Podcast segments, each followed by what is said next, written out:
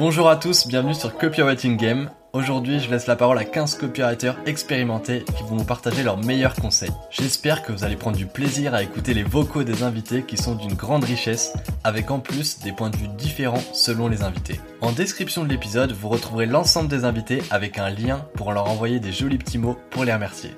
N'hésitez pas à me dire si vous appréciez ce type de format en mettant un avis sur Apple Podcast avec le conseil qui vous a le plus marqué. Sur ce, moi je vous souhaite une très bonne écoute. Pour commencer, Mathias Sabalea, que j'ai reçu dans l'épisode 17, nous parle de comment dépasser la concurrence en démontrant ses compétences. Mathias est le fondateur du programme Copy Next Door et il nous donne une méthode très simple en trois étapes pour débuter en copywriting. Beaucoup de copywriters aujourd'hui vivent un peu l'injustice un peu du jeune diplômé, c'est-à-dire qu'ils ont fait une formation, aujourd'hui ils sont formés, on leur a dit que ça allait être facile de trouver des clients, sauf que dans la réalité c'est plus compliqué de trouver des clients. Exactement comme un diplômé, euh, il va chercher un boulot et les recruteurs, lui disent ouais mais vous n'avez pas assez d'expérience. Sauf qu'en même temps on lui laisse pas prendre de l'expérience. Donc euh, il y, a un peu ce ressenti là. Et la chance pour nous en tant que copywriter, peu importe des trucs dans le business, bah, en fait, euh, on peut dépasser ce truc-là, en fait. Parce qu'on a tous un premier client. Même si tu penses pas avoir de client, en fait, tu as un client. Et ce client-là, c'est toi-même.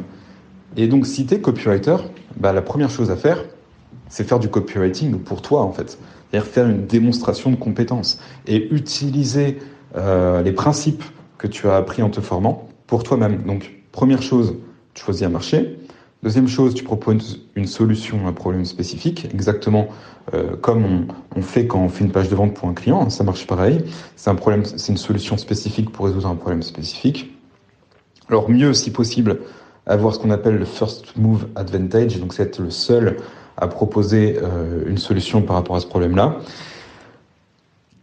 Troisième, quatrième, je sais plus, euh, show, don't tell, donc prouver pas affirmer des choses. Donc, c'est-à-dire que quand on va communiquer autour de sa solution, on va pas juste dire que c'est génial, on va montrer, montrer, prouver par des faits ou par une démonstration logique.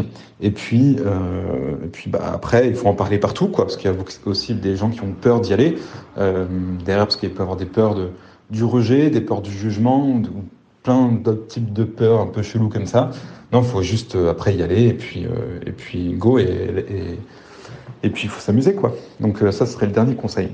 Mais en vrai, si j'ai un copywriter qui se lance en face de moi, je ne donnerai pas un conseil. Là, je voulais juste répondre à ta question, Victor. le truc que je lui dirais, c'est euh, T'es sûr? Tu sais vraiment, parce que tu sais pas dans quoi tu te lances. Tu ne sais pas dans quelle merde tu es en train de te mettre. Parce que le copywriting, en vrai, tout le monde vend ça comme un truc euh, à la cool, quoi. Genre, genre t'aimes écrire et tu vas gagner de l'argent. Non, en réalité, c'est quand même plus compliqué que ça et ça demande beaucoup de boulot. Mais ça reste un boulot passionnant. Nina Ramen, fondatrice de la manufacture du copywriting, souligne un point indispensable pour qu'un copywriter puisse faire son travail correctement. Le conseil que je donnerais à un copywriter débutant, ce serait de bien s'assurer que la personne elle a fait son travail marketing sur ses personas, parce que sinon c'est à toi que va euh, incomber la tâche de le faire et ça risque bah, de multiplier tes heures de travail. Euh, t'as pas forcément accès à euh, la R&D que tu pourrais faire avec eux, c'est-à-dire aller faire des interviews personnelles, etc.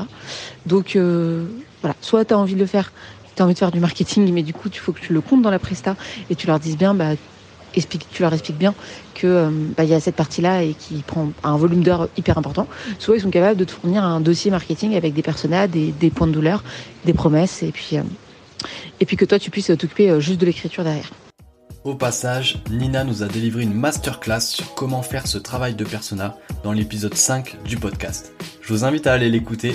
D'ailleurs, à ce jour, c'est l'épisode le plus écouté du podcast.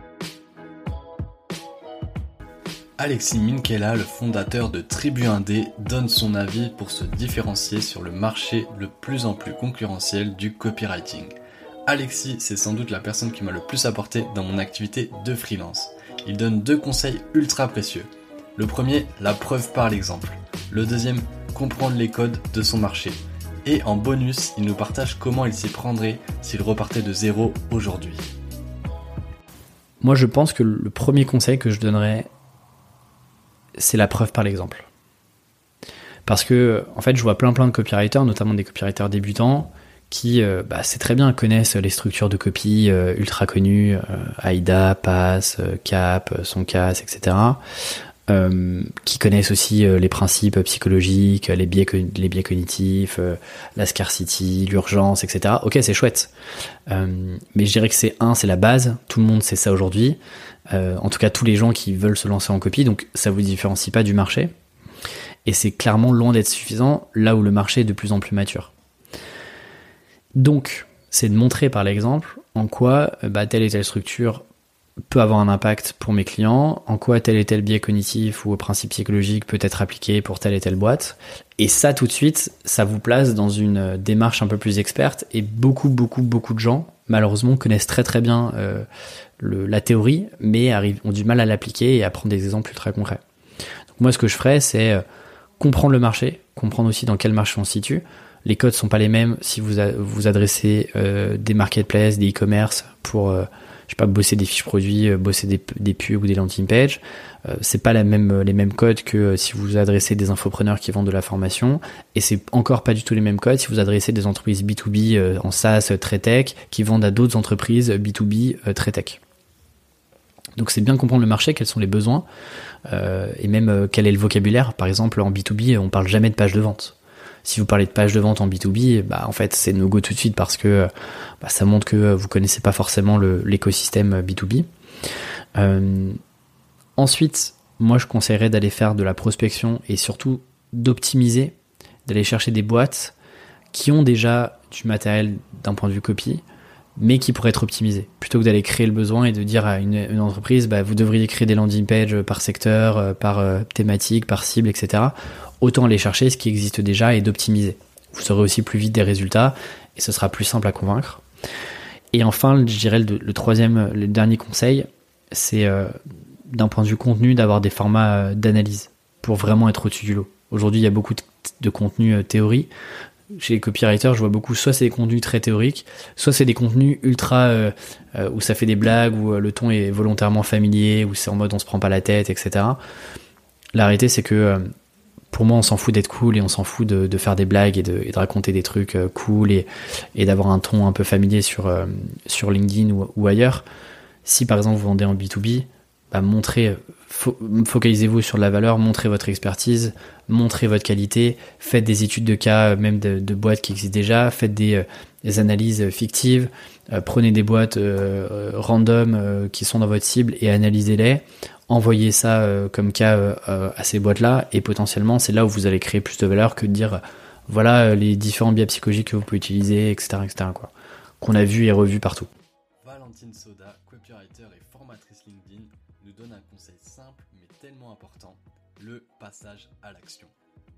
Pour un copywriter débutant, le meilleur conseil que je peux donner, c'est fait.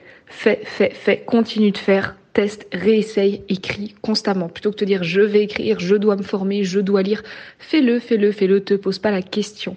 Euh, c'est ça qui différencie euh, en gros les, les, bah, les freelances, les entrepreneurs, etc., c'est que ces personnes-là font constamment. Et sur 100, euh, 100 actions qu'ils vont faire, il y en a 90 qui vont foirer, mais c'est pas grave. Même si toi, tu vois que les 10% restants, c'est ça qui, qui fait la différence et qu'il faut que tu fasses un maximum. Donc, écris constamment, lis constamment, forme-toi, fais ta veille et tu vas trouver du plaisir là-dedans et euh, tu vas développer tes compétences et c'est ça que tu vas pouvoir monétiser après. Donc voilà, c'est le meilleur conseil que je peux donner. Si tu veux écouter un peu plus du peps de Valentine, elle parle ghostwriting LinkedIn dans l'épisode 14 du podcast. Selim Niederhofer, le fondateur de l'agence Les mots magiques et auteur du livre Le guide du copywriting, que je recommande d'ailleurs à tous les débutants, va dans le même sens que Valentine en nous donnant plusieurs exemples. S'il y a un conseil que je peux donner aux copywriters débutants, c'est pas tellement un conseil d'écriture, c'est plutôt un conseil de mindset, c'est de se dire ouvrez un blog, ouvrez une newsletter, écrivez sur Substack, écrivez sur Medium, écrivez sur LinkedIn Écrivez pour vous. C'est hyper important tous les jours ou toutes les semaines de réussir à sortir au moins un, deux à trois contenus rien que pour vous parce que c'est vraiment une pyramide que vous allez bâtir au fil des ans. Aujourd'hui, au bout de dix ans, sur euh, mon site perso, je dois, sur mon blog perso, je dois en être à plus de 1100 articles et ça m'aide toujours à convaincre des clients dans d'autres domaines pour leur dire tiens, j'ai déjà écrit là-dessus, je connais déjà ce sujet, regarde ce que j'ai fait sur le sujet déjà il y a 4-5 ans. C'est hyper hyper important d'avoir votre espace aussi pour écrire et pour créer et de pas seulement écrire pour les clients. Euh, restez créatif, écrivez sur les choses qui vous font vibrer parce que vos écrits seront bien meilleurs que pendant des commandes. Pour l'anecdote, la première fois que j'ai entendu parler de Céline, c'était sur le site Art de séduire. On revient sur cette anecdote dans l'épisode 11 de Copywriting Game. En juin dernier, j'ai reçu Jasmine Twitou, la queen du storytelling sur LinkedIn. C'est l'épisode 18 du podcast. Aujourd'hui, Jasmine vous encourage à ne rien lâcher. On fait pas du taf gratuit pour les autres pour euh, prouver parce que les gens ils ont besoin d'un test. Non, euh, tout le temps en fait. Euh, si tu n'as pas de clients pour le moment, profite-en pour travailler sur ton business et surtout profite-en pour faire de l'inbound marketing, donc créer ton contenu, donc appliquer le copywriting à ton, à ton propre contenu et, euh, eh bien attirer les gens. Vraiment, ça c'est mon. En fait, ne lâche pas. Si c'est pas aujourd'hui, ce sera demain. Si c'est pas demain, ce sera après-demain. Continue le contenu, blinde le contenu, blinde les routines. Euh, d'engagement, va chercher des, avant de chercher des clients, cherche du réseau, cherche des confrères, des concerts, et les choses viendront. Il faut juste avoir un petit peu de temps, un petit peu de patience et beaucoup de déter. Kevin Turby, le copywriter de Marketing Mania, aborde l'importance de l'écriture. Dans un second temps, il aborde un point encore peu abordé jusque-là, mais c'est justement ce point qui fait la différence entre les freelances qui galèrent et les freelances qui s'enrichissent. Donc un conseil pour un copywriter qui débute, euh, s'il débute, je pense qu'il va rechercher à devenir un meilleur copywriter rapidement. Et ce que je trouve intéressant de faire par rapport à ça, c'est de, euh, bah de pratiquer, tout simplement, de pratiquer souvent. Donc de pas attendre d'avoir une mission de copywriting pour écrire, mais euh, mettre en place une routine d'écriture pour euh, voilà pour écrire idéalement tous les jours ça peut être un article, une vidéo ou même son journal personnel, hein, peu importe. Je pense que tout ça, ça fait très bien le job. Euh, mais voilà, il faut, je pense, euh, prendre le temps d'écrire euh, régulièrement pour que ça devienne voilà intuitif. Et pour un copywriter qui voudrait devenir freelance, je pense qu'il faut vraiment prendre le temps d'apprendre à se vendre, de pas tout miser sur ses compétences de copywriting, mais vraiment d'être solide sur tout ce qui est message de prospection, proposition commerciale, appel de vente, parce que c'est ça en fait qui va peser dans la balance quand on sera face, face au prospect. Ce que vient de dire Kevin, ça revient à apprendre à se vendre. Et pour ça, il y a quelqu'un qui maîtrise vraiment le sujet. Vincent Robin est un ancien copywriter chez Aircall, une licorne française. Aujourd'hui, il est derrière la chaîne YouTube Vincent l'augmente pour aider les salariés et freelances à mieux se vendre. Alors, mon conseil pour un copywriter débutant, euh, et d'ailleurs si j'extrapole un petit peu pour un freelance débutant, c'est vraiment d'apprendre à se vendre. Et il y a quelque chose qu'il faut bien se rendre compte, c'est que on peut en effet être très compétent dans son domaine, on peut être très fort en copywriting, mais si on est incapable de se vendre, eh bien, on est incapable de faire rentrer de l'argent chaque mois, et donc on peut tout simplement pas vivre de son activité. Et moi, je vois beaucoup de freelances autour de moi qui dépendent vraiment de Pôle Emploi pour vivre, tout simplement parce qu'ils sont incapables de se vendre à des tarifs normaux. Donc la compétence de se vendre, elle va regrouper différentes choses, qui d'ailleurs regroupent un petit peu le métier de commercial. Ça va être par exemple le fait de négocier, de prospecter, de trouver de nouveaux clients, mais également de réseauter. Et donc, en faisant ça, en ayant un petit peu cette casquette de commercial, eh bien, on peut vivre de son activité parce qu'on est capable de vendre sa compétence. Et d'ailleurs, quand je regarde un petit peu autour de moi, c'est pas forcément les gens les plus compétents qui sont les mieux payés, qui sont les mieux rémunérés, mais ça va être bien souvent les gens qui sont capables de mieux se vendre, qui vont avoir les postes les plus intéressants, les missions les plus cool. Et donc je pense vraiment que c'est très important pour un débutant de bien commencer à apprendre à se vendre. Si vous voulez des conseils actionnables pour apprendre à mieux vous vendre, Vincent vous partage ses techniques basées sur son expérience personnelle dans l'épisode 15 du podcast. Axel Guerre, coach en copywriting, nous partage ses tips pour éviter le syndrome du serpent qui se mord la queue. Elle nous donne aussi ses tips pour se lâcher en écriture et en bonus, elle nous donne un aperçu de ce qui va se passer dans le marketing dans quelques années. Je vois beaucoup de copywriters qui débutent et qui attendent d'avoir leur premier client pour écrire. Sauf qu'un client, ce qu'il veut, c'est un copywriter qui sait déjà écrire. Donc c'est un peu le serpent qui se mord la queue. En fait, ce que je leur dirais, ce serait de commencer par, euh, par se considérer soi-même comme son premier client, en fait, et d'écrire pour soi, que ce soit des posts LinkedIn, des posts Facebook, euh, des scripts de vidéos YouTube ou des articles de blog même, peu importe. C'est déjà de démontrer au client ce qu'on peut faire. Et en plus, ça, évite en fait que notre client nous demande un portfolio parce qu'il a déjà vu ce qu'on savait faire à fin. Et la deuxième chose, euh, ce serait de, lâcher un peu toutes les structures de copywriting, genre les apprendre vite fait et de pas forcer le trait. Parce que j'ai remarqué que quand on essaie d'écrire en, en, se forçant en mode, en mode là je mets de l'autorité, là je mets, euh, je mets de, des bénéfices, des bénéfices, et là je mets une structure PS, là une structure EIBA, ça sonne faux en fait. Et c'est pas ouf. Du coup, ouais, vraiment euh, apprendre à communiquer mieux avant d'apprendre à être un bon copywriter. Parce que pour moi, clairement, euh, le, marketing, ce qui va se passer dans, dans quelques années, je pense, c'est que euh, on va vite passer dans un dans le mode divertiment et casse-toi et les textes qui seront fades ou juste basiques en fait, euh, ça ça marchera plus. Je pense que ça marche encore sur des, marchés qui sont vraiment pas euh, pas sophistiqués et qui, n'ont jamais été confrontés au copywriting, mais euh, si tu vas euh, dans des marchés qui ont déjà été confrontés à ça, enfin vraiment c'est le divertissement qui primera. Et du coup, je leur dirais de vraiment se pencher sur les techniques de les concepts en fait de base de l'infotainment et de comment divertir le lecteur. Gabriel Raskinet a une place particulière sur ce podcast, puisqu'au-delà d'être un bon ami, c'est aussi mon premier invité. Gabriel donne un conseil que personne n'a évoqué jusqu'à présent. Faire des études de cas pour montrer son expertise. Un conseil que Gabriel applique à lui-même et pour le connaître, cela lui a plutôt réussi jusqu'à présent.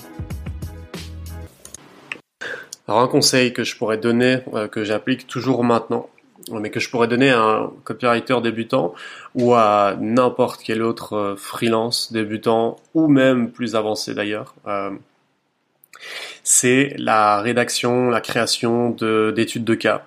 Euh, quand on démarre, on a souvent euh, pas de portfolio, pas d'expérience à montrer et euh, du coup on a toujours un peu cette peur que, bah, que ça passe pas auprès des clients dans la prospection et compagnie.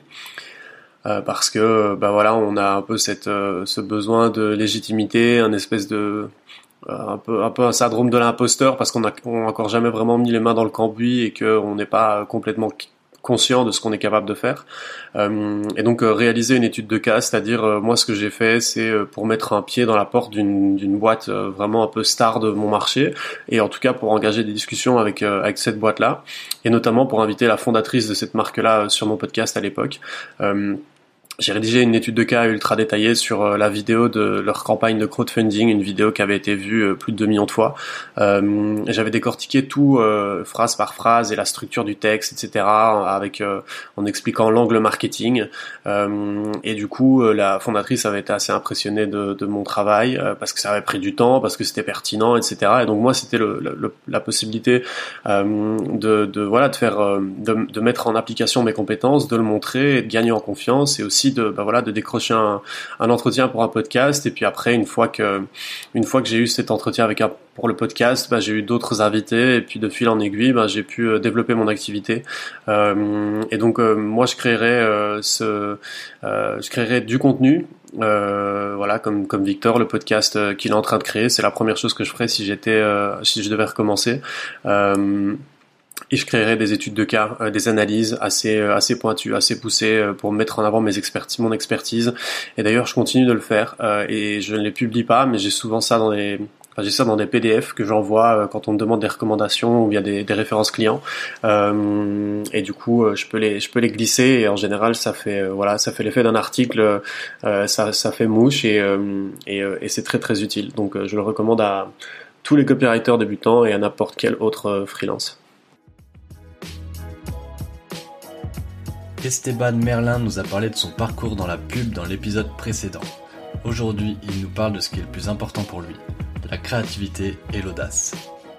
Le conseil que je donnerais à un copywriter débutant, c'est euh, déjà d'être super passionné par, euh, par ce métier, parce que ce métier, on peut le faire euh, de façon un peu superficielle où on peut se satisfaire d'une compétition régionale, c'est-à-dire aller voir un peu ce qui se fait en France, à Paris, en région, etc. Euh, et se dire que on compare son travail à ça. Et moi, je trouve que notre rôle en tant que créatif, c'est de vraiment d'être innovant et de d'être à la pointe euh, de ce qui se fait de mieux. Et donc pour ça, faut faut changer un peu son angle de regard et aller voir un peu ce qui se fait de mieux dans le monde entier et essayer de trouver euh, des phrases, des accroches, des idées, des scripts euh, qui peuvent se comparer au niveau international. Et juste le fait de changer d'angle un peu, ça va faire que le travail, la, la, proposition, elle va être vraiment différente, elle va être plus ambitieuse. Et euh, c'est pas une question de budget, c'est vraiment une question d'idée. Euh, donc mon conseil, ce serait ça. Et ensuite, une fois qu'il y a la passion et le fait de vraiment d'aller voir ce qui se fait dans, à l'international, c'est d'avoir le culot de de montrer son travail, même si euh, c'est pas notre rôle. Euh, si par exemple on est assistant et que on doit faire vraiment euh, les petites mains de quelqu'un, mais qu'on a quand même des grandes idées, ben il faut pas hésiter à aller voir le, le, le, boss, lui envoyer un mail, lui dire ah au fait sur ce sujet, je sais que je suis pas dessus, mais j'ai une super idée. Qu'est-ce que t'en penses? Et puis euh, peut-être qu'au début ce sera pas super, mais au moins euh, il y a un signal qui est donné et en fait c'est comme ça qu'on arrive à, à, se retrouver sur des sujets sur lesquels à la base on ne doit pas être. Et c'est comme ça qu'on grandit dans une agence de pub. Sami Terki, copywriter et créateur de la newsletter La Copy School, nous parle de son expérience avec la plateforme Malte et nous alerte sur les dangers de Malte et comment les éviter. L'erreur que je vous conseille de ne pas faire, c'est de trop dépendre des plateformes comme Malte. Fondamentalement, j'ai rien contre le fait d'avoir un profil Malte. Euh, je pense que voilà, c'est une plateforme qui marche. Euh, il y a des tas de freelances qui trouvent des contrats dessus et il y a des tas de prospects qui cherchent des freelances sur Malte. Donc vous pouvez tout à fait trouver des missions dessus. Mais le problème, c'est que c'est complètement imprévisible. Moi, je me souviens que parfois, pendant euh, deux mois, je recevais aucun message sur Malte.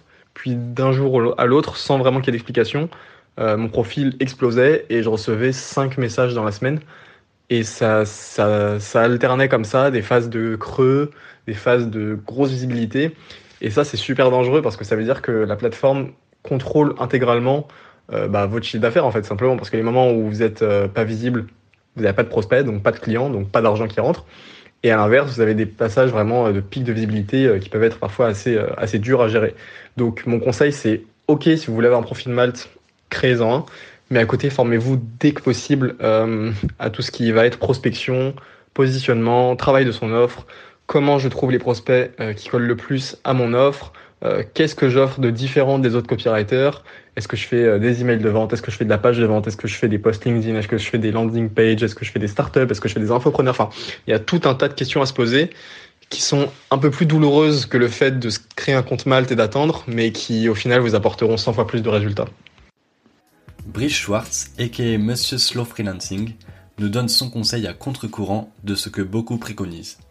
Il conseille de ne pas spécialiser trop vite, et il explique les raisons de ce parti pris.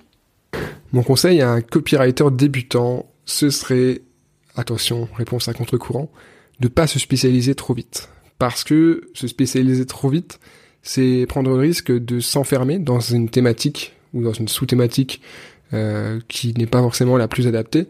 Par exemple, si on, on se lance et qu'on se dit je vais être copywriter euh, email marketing, je veux rédiger seulement des emails et pourquoi pas seulement pour euh, des infopreneurs ou alors seulement pour des startups, le risque, c'est de, de s'ennuyer, premièrement. Ensuite, de tout simplement euh, pas avoir l'occasion de tester les autres choses, les landing pages, les posts LinkedIn, les profils LinkedIn, des choses comme ça. Et ensuite, un, dernier point, c'est d'être euh, catalogué ensuite comme euh, comme euh, comme copywriter email marketing et du coup d'avoir beaucoup de mal ensuite à sortir de cette niche. Euh, pour moi, en fait, le la spécialisation, ce serait plutôt quelque chose d'intuitif, c'est-à-dire commencer en étant plutôt généraliste et ensuite voir un peu ce qui nous plaît, ce qui marche, un peu euh, sur le modèle de le modèle de l'ikigai, c'est-à-dire voir ce qu'on aime, ce qui est apprécié par les clients, ce qui a un impact et ce qui paye bien. Et là, je pense qu'on a trouvé sa spécialisation. Je pense que c'est pas obligatoire de se lancer en sachant exactement dans quelle dans quelle euh, niche on veut, on veut œuvrer. Et même, on n'est pas obligé de choisir une niche. On peut très bien rester relativement généraliste. C'était une des rares apparitions de Brice où il ne parle pas de slow freelancing. Si cette thématique vous intéresse ou si vous êtes curieux, on a fait un épisode d'une heure sur le sujet avec Brice. Pour clôturer ce florilège de conseils, Marie Guémard, copywriter et fondatrice de la marque Bendit Like Socrates, vous donne trois conseils que je trouve ultra pertinents. En premier, avoir sa propre définition du copywriting. Numéro 2, prendre la parole autour de sa vision. Et en dernier, avoir une ligne éditoriale claire. Je donnerais trois conseils à un copywriter ou une copywriter débutant, débutante. Premièrement, déjà, c'est d'avoir votre propre définition du copywriting. Vous verrez que c'est un débat sans fin sur les réseaux sociaux, de savoir est-ce que c'est vraiment de la conception-rédaction, euh, est-ce que c'est pas vraiment, euh, est-ce que c'est pas plus de, de la rédac, est-ce que c'est, est-ce que c'est de l'édito, est-ce que c'est du ghostwriting, est-ce que c'est euh, plutôt de la vente? Est-ce que c'est créatif? Parce que ça aussi, il y a un copywriting qui est plus créatif et il y a un copywriting qui est plus orienté vente. Euh, moi, j'ai une vision précise du copywriting qui est la mienne, c'est ma propre définition et je, euh, je m'en fiche de savoir si euh, c'est le vrai euh, copywriting ou pas. Je pense que on peut faire beaucoup de choses avec les mots. Ça, c'est ma conviction qui chapeaute mon métier. On peut faire énormément de choses. On peut vendre, on peut fédérer, on peut émouvoir, on peut divertir, on peut faire rire, on peut libérer. et à partir du moment où on a cette vision, c'est après à vous de définir ce que vous voulez faire, ce que vous voulez vendre à partir de vos compétences autour des mots mais euh, réfléchissez bien à votre définition du copywriting et à ce que ça implique pour vous. La question c'est pas de savoir si c'est vrai ou si c'est faux, c'est de savoir ce que vous vous proposez, comment vous voyez les choses. Il y a que ça qui compte avec les les les mots que vous aurez choisis et les objectifs que vous aurez définis. Dans un deuxième temps, une fois que vous avez défini ça, vous gardez ce cap et vous construisez votre marque personnelle en prenant la parole sur euh, les réseaux sociaux, dont LinkedIn, mais pas uniquement, euh, parce que je pense que c'est absolument nécessaire d'incarner ce qu'on, ce en quoi on croit. Euh, juste avoir un site avec une offre, c'est c'est totalement insuffisant. Il faut vraiment faire vivre votre voix et vos prises de parole sur les réseaux sociaux pour que les les personnes qui vous lisent euh, vous suivent et comprennent votre univers, votre vision et envie d'adhérer à ce que à ce que vous proposez. Donc évidemment, dans ces personnes-là, il y aura des pairs, il y aura peut-être des, des, amis parce que c'est tout à fait possible, euh, mais aussi des prospects et des futurs clients. Donc euh, deuxièmement, prise de parole et et euh, et cohérence autour de votre vision de, votre métier. Et troisième point, c'est d'avoir une ligne éditoriale claire. Moi, c'est mon, mon, grand truc, la ligne éditoriale, parce que je trouve que c'est finalement, euh, on peut pas se dire copywriter, euh, vendre ses prestations autour des mots et pas avoir euh, une vision euh, claire de la ligne éditoriale, qui est en fait de, de se différencier par les mots. Je pense que c'est nécessaire que que vous incarniez votre personnalité à travers la manière dont vous vous exprimez à l'écrit et déjà, euh, c'est une belle manière d'illustrer euh, son métier de copywriter, mais aussi c'est une manière de se différencier dans un dans une mare de copywriting et d'offres de copywriting aujourd'hui où euh, chacun propose un peu un peu tout et, parfois n'importe quoi autour du copywriting et donc avoir sa ligne éditoriale, avoir sa manière de s'exprimer bien propre, ses mots, ses éléments de langage euh, qui euh, font que en vous lisant, on pourrait deviner que c'est vous sans même le savoir. Ça, je trouve ça génial et je trouve que ça fait vraiment la différence dans ce métier. Merci d'avoir écouté cet épisode jusqu'au bout. J'espère que vous repartez avec des conseils divers et variés si vous avez apprécié, je vous invite à mettre un avis 5 étoiles sur Apple Podcast en me disant le conseil qui a résonné en vous dans cet épisode. Et si vous m'écoutez sur Spotify, vous pouvez aussi laisser 5 étoiles pour me soutenir. Sur ce, je vous dis à très bientôt.